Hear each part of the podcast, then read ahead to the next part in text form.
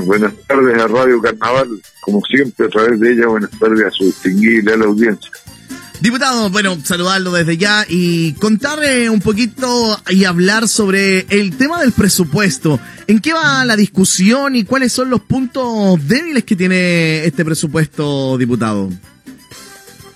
Es una discusión que recién se está iniciando. De hecho, el día lunes tenemos todo el día de trabajo de la subcomisión mixta de presupuesto número uno que revisa los ministerios de Economía, Hacienda, la partida de Tesoro Público, Desarrollo Social. Y bueno, como usted sabe, Sebastián, el presupuesto lo que determina es de una parte cuáles son los ingresos probables del país para el próximo año. Principalmente vienen de los impuestos y del cobre y se fija eh, el límite de gasto por eh, ministerio y sus servicios. Eso es en la esencia el presupuesto. Naturalmente que al interior del el presupuesto se establecen prioridades, qué es lo que va primero, qué es lo que va segundo, tercero, y eso se determina por el volumen de los recursos asignados, no es poesía. ¿no? Es, se pone plata en, la, en las prioridades.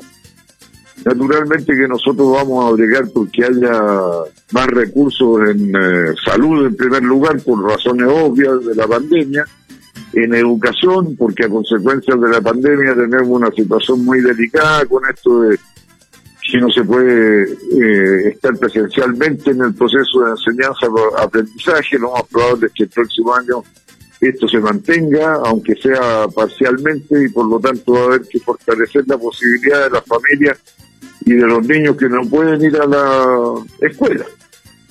Y enseguida están los recursos para la llamada reactivación económica, que es meterle plata al movimiento de la economía, hacer inversiones, infraestructura, en fin, que le den tiraje a la chimenea, como se dice en eh, eh, el tiempo de los ferrocarriles a vapor. Si, usted le mete fuego, la máquina anda, si no, no anda.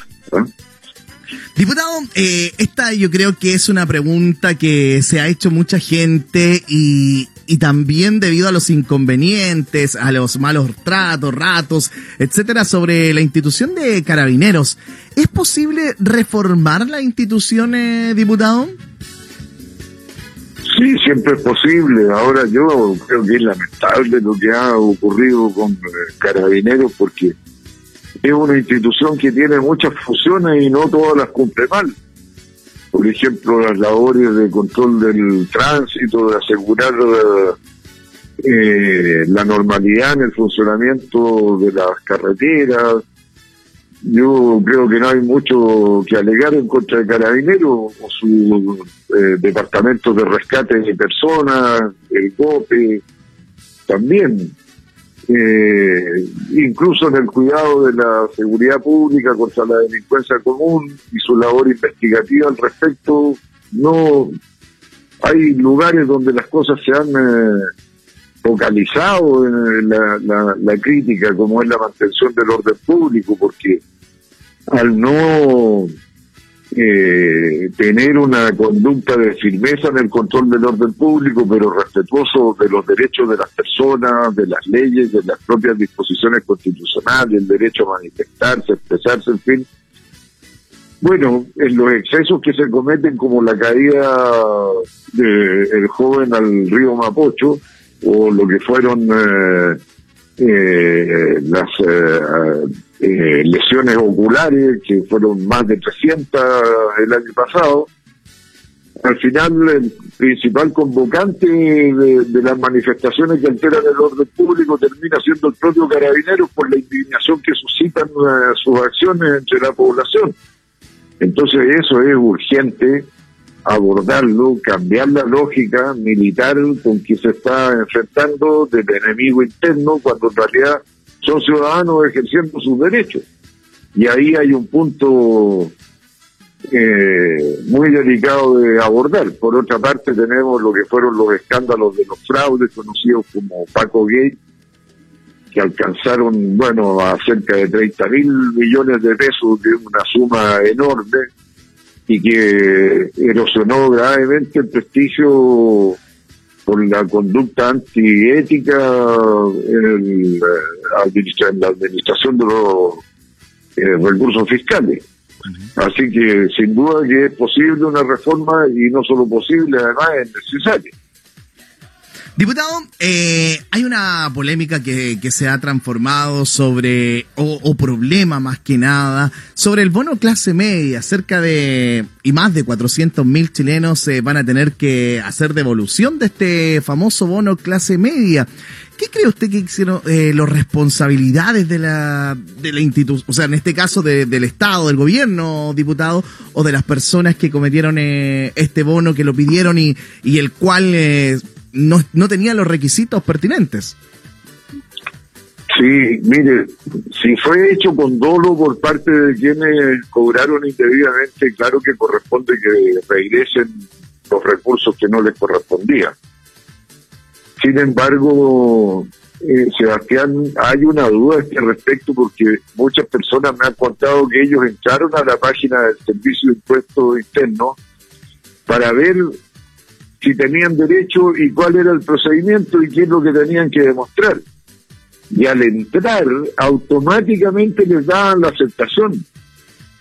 O sea, ellos entraron para averiguar si tenían derecho, no para ejercer el derecho porque desconocían cuáles eran los requisitos. Pues si este es el caso, la responsabilidad es de impuestos internos, por haber diseñado mal la página y haberle eh, dado a, la máquina la orden de que por el solo hecho de entrar usted como que estaba solicitando y se le estaba otorgando los solicitados. Si fue así, la responsabilidad no es mayormente de las personas. Yo, a mí me parece rara esta cifra que 400 mil chilenos sean deshonestos y hayan buscado hacerle trampa al sistema. En cualquier caso, uno nunca tiene que hacer trampa, pues en eso estamos claros.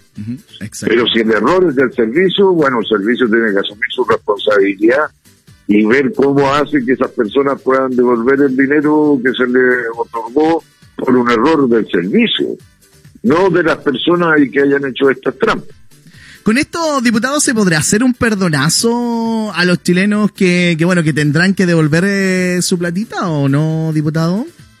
No, yo creo que corresponde que lo, regresen, eh, porque, mire, incluso puede ser que alguien haya dicho, ya, yo voy a, de todas maneras, aunque no tenga derecho, lo voy a pedir, porque si bien yo conservo la pega, no se han disminuido mis ingresos y por lo tanto no tengo derecho, pero pucha, mi cuñado está en problemas, mi hermana, mi sobrino, y los voy a ayudar. Bueno, puede ser casos extremos, pero no creo que sea 400 mil personas que incurrieron en lo mismo, no. Hay que ver con más detalle. En, cualquier caso, no, no corresponde un perdonazo tampoco. Diputado, lo cambio un poquito de tema. Eh, hablar sobre esta famosa estafa de las frambuesas. ¿Qué pasó, diputado? Bueno, son las trampas en eh, los negocios que ya, bueno, tanto nos caracterizan a los chilenos. Aquí de lo que se trataba era que traían frutos de China a Chile. Chile tiene buena reputación en cuanto a la inocuidad eh, sanitaria de su producción. Los chinos no tienen la misma buena fama, mandaban los productos para acá, acá los reenvasaban como si fueran productos chilenos y los reexportaban a Canadá y otros lugares. Esa es la estafa. Y naturalmente que eh, también un esto sí que es un delito, no, no era haber apretado la tecla y que le pasaran la plata automáticamente. Este es un delito que además atenta gravemente contra el prestigio del país la seguridad alimentaria que nosotros tenemos, se va a hacer agua con este tipo de cosas. Ya nuestro prestigio en el mundo a raíz del conflicto social que venimos viviendo, del conflicto político, ha caído bastante. Si a usted le agrega estas trampas en el comercio exterior, bueno, estamos en problemas. Incluso está relacionado con el problema el jefe de los empresarios chilenos, un señor de apellido sutil, el presidente de la Confederación de la Producción y el Comercio, así que mala cosa para el país, mala cosa para el país. Diputado, siempre un gustazo tenerlo acá en los estudios eh, de la... Bueno, no en los estudios, sino que vía telefónica, la verdad. aún, aún, no se puede, aún no, no, se puede volver a la normalidad, de diputado, pero pronto lo vamos a tener acá en los estudios de la Radio Carnaval, pues. Esperemos que pronto se pueda, Sebastián. Yo creo que todo el mundo no desea eh, nada con más fuerza que poder volver a transitar libremente, a ir a realizar de manera presidencial sus labores, sus trámites, sus visitas, etc. Exactamente. Un abrazo, diputado, que tenga un excelente fin de semana. Gracias, igualmente Sebastián, saludos a su familia, que esté muy bien. Muchas gracias, diputado. Un abrazo, chao, chao. Ahí conversábamos.